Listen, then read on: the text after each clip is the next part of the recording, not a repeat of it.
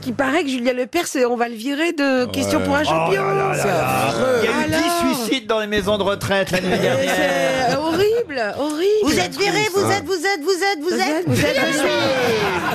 J'ai un copain qui avait fait ça. Il avait enregistré la- l'ém- une émission. Et puis, quand il y avait des gens chez lui, il passe à l'heure de l'émission, il mettait discrètement la cassette en route. Ah. Et discrètement, il répondait à toutes les questions. et tout le monde lui disait Ah, t'es balèze, toi. Ouais, ouais. Mais non, c'est ce que font tous les chauffeurs de taxi avec les best-of des grosses têtes.